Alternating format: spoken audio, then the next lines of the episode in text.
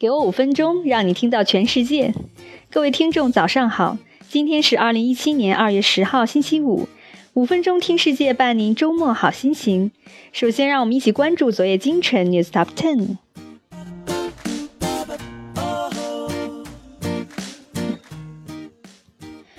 盛投资合伙公司 GSIP 于二零零八年成立，是对冲基金历史上最大的发行商之一。知情人士告称，将转移伦敦业务到美国，并将工作人员转移到纽约。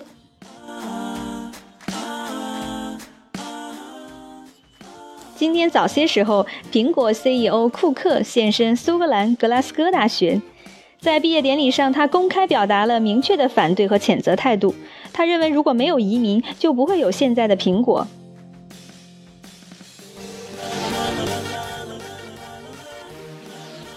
英国 s a n d a g 和德国 Agri Energy Wind 两家机构联合发布欧洲能源转型现状报告，宣布欧盟整体而言，煤电下降百分之十二，天然气发电上升百分之二十。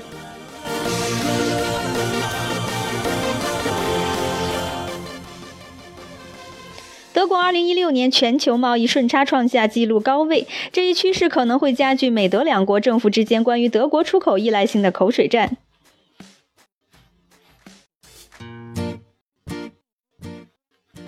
因受益于美国汽油库存意外下滑，尽管原油供应充裕，意味着油市仍承压。美国原油交投于五十二点七三美元每桶，日内上浮百分之零点七五。布伦特原油换收于五十五点五六美元每桶，日内上扬百分之零点七三。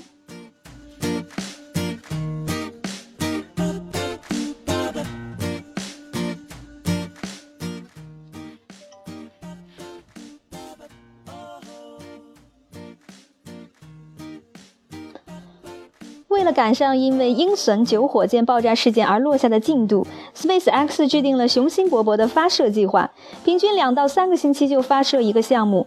计划在二月十八日再次发射国际空间站重新补给项目。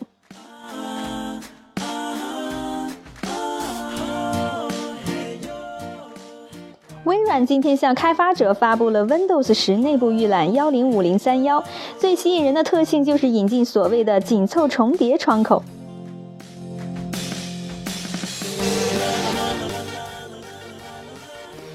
英特尔计划接下来三四年投资七十亿美元，在亚利桑那州钱德勒市完成四十二号工厂半导体工厂的建造。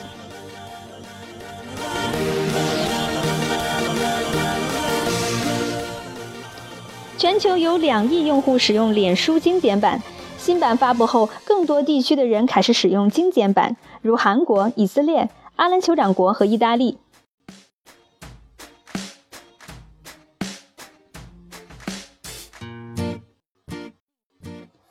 全专家在现实中发现了感染 Mac 电脑的病毒。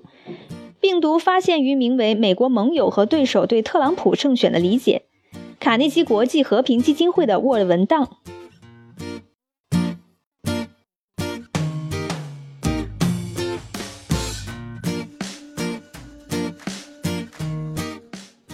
好的，简讯过后，我们一起来看一下家喻户晓的投资者巴菲特给我们的十条忠告。巴菲特的个人魅力和艺术鉴赏力闻名遐迩。当你的目标是到达山顶，最好的办法是跟随那些曾经征服山顶前辈的足迹前进。如果你能运用巴菲特的巧妙的投资技巧，那么你的盈利会蹭蹭上涨。第一条，永远不要赔钱赚吆喝。两条规则：第一，不做亏本生意；第二，永远不要忘记第一条。如果你做的是亏损的生意，能够保住本钱就很难，更不要说盈利。第二点，低位买，高位卖。在巴菲特给他的保险公司股东的信中写道：“付出的是价格，换回的是价值。当你为价值花费了不匹配的价格的时候，你就在亏损。比如，当你为信用卡支付高额利息或者购买不常用的物品的时候，应该像巴菲特一样谨慎地寻找机会。无论是购买袜子还是大宗商品，在价格下调的时候购买优质的商品。”第三条是有健康的消费理念。二零零七年，巴菲特在佛罗里达州的演讲中说：“习惯的惯性太轻，以至于我们感触不到；但又太重，我们很难去改变。养成一个健康的消费理念，摒除那些有损你的资产的坏习惯。第四条，避免债务，特别是信用卡债务。扎克伯格和其他十一位超级富翁没有留给他们的子女任何金钱。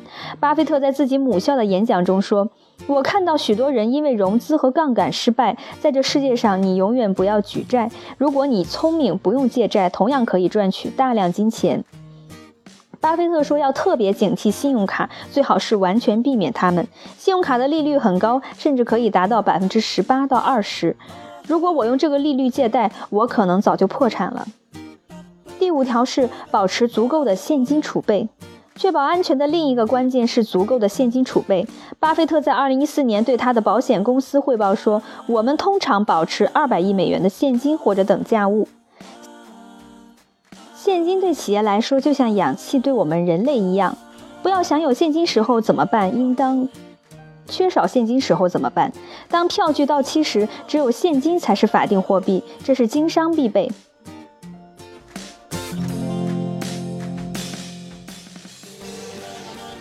六点是投资自己。巴菲特说：“永远不要忘记投资自己，你自己是你最大的资产。”他在接受 CNBC 采访时重申了上述观点。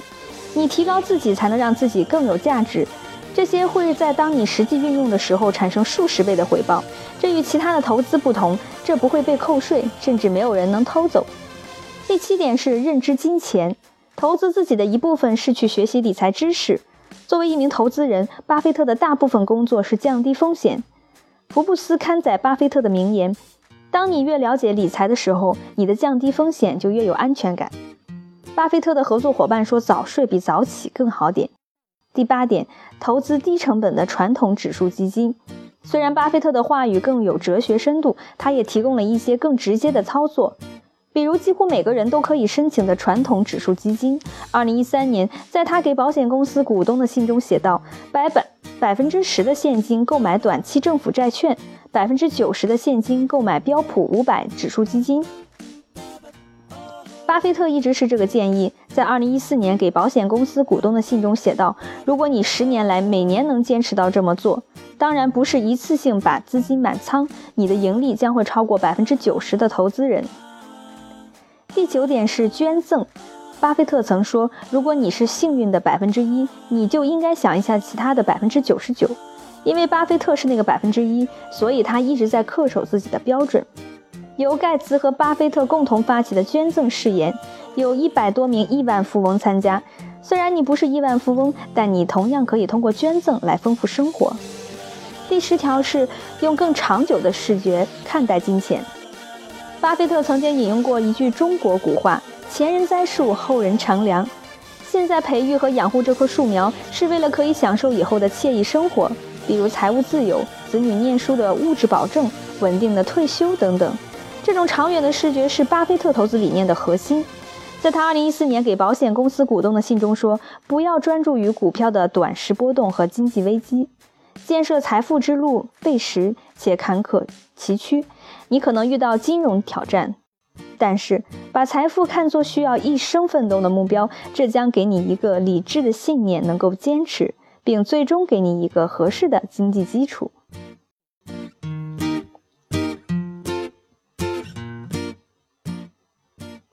好的，以上就是今天五分钟听世界的精彩内容了。更多新鲜资讯和具体详情，请您关注微信公众号“五分钟听世界”，我们将在第一时间为您传递全球重磅资讯，有度、有声、有料的新闻就在这里。感谢您的收听，提前祝您元宵节快乐！